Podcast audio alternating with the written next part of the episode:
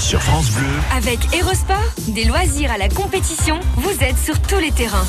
Et comme chaque vendredi matin, on continue avec euh, le sport avec vous, Romain Bercher. Bonjour Romain. Bonjour Vivian Cuguière, bonjour à tous. Des clics et des tacles, on regarde un petit peu ce qu'il y a sur les réseaux sociaux, ce qui vous a intéressé, et dans le domaine du sport évidemment. hein. Évidemment. Voilà. Alors, vous avez gardé quoi pour aujourd'hui? Ça risque déjà de beaucoup réagir ce soir. L'équipe de France de foot démarre sa campagne des éliminatoires de l'Euro 2020. Premier match en Moldavie, 20h45.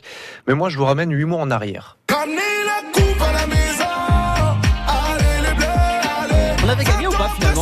Avait gagné, hein Bien sûr. Ah oui, oui. Je me souviens 15 plus. juillet 2018, la France euh, ramenait donc la coupe à la maison, gagnait la Coupe du Monde en Russie et aborde, aborde désormais euh, la deuxième étoile sur le maillot.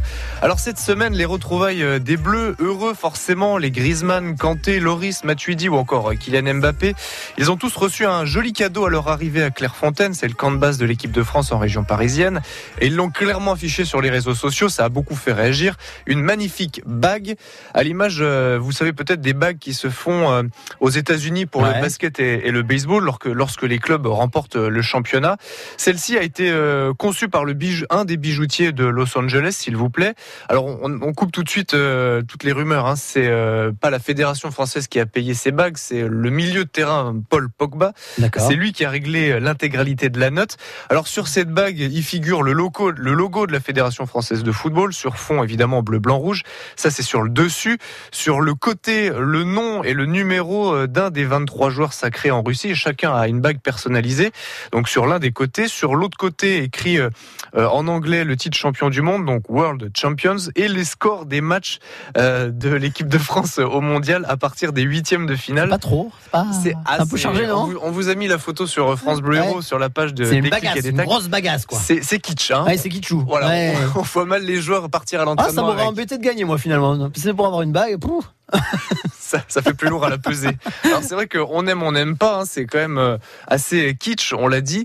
Euh, juste comme ça, hein, 3 carats de diamant blanc, un demi carat de rubis, un demi carat de saphir bleu sur le dessus. Le reste est pff, simplement constitué d'or jaune et d'or blanc. Voilà, c'est c'est juste juste ça. La, la petite note. Alors on sait, Paul Pogba cette semaine en conférence de presse n'a pas voulu révéler le prix, le montant Ouais. du chèque pour la Ça doit bijouterie. être énorme. On imagine, bon, ça, pour lui, je pense que ça doit une semaine de, travail du côté de, de Manchester United. Rendez-vous donc sur francebleu.fr pour euh, eh bien, voir un petit peu à quoi ça ressemble cette bague euh, kitschissime. Ouais, et puis s'il y en a une en trop, bah, n'hésitez pas, quoi. On Moi, est, on est preneur. une quand même. 34 000 Montpellier pour, euh, pour l'adresse France Bleu Héros. si jamais Paul Pogba nous écoute, euh, pour nous envoyer euh, une petite, un petit exemplaire.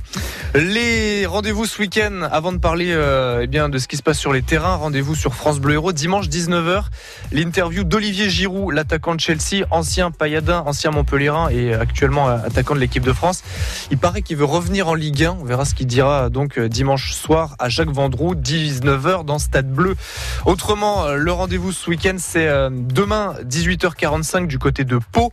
Les rugbyman Montpellierin à 18h45, un match de, de top 14. Alors c'est vrai que quelques jours ici à la même plage, je vous avez dit que c'était mort pour les rugbyman Montpellierin Ouais. en phase finale. Mais écoutez, c'est la saison des remontadas, donc euh, on ne sait jamais. Rien n'est fini pour les hommes de Verne Cotter.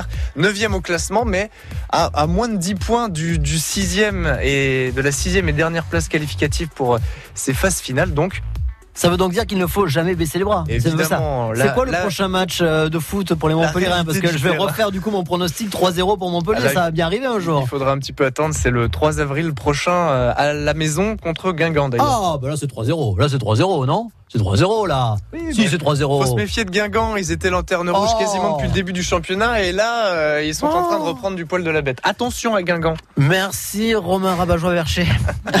à vendredi prochain.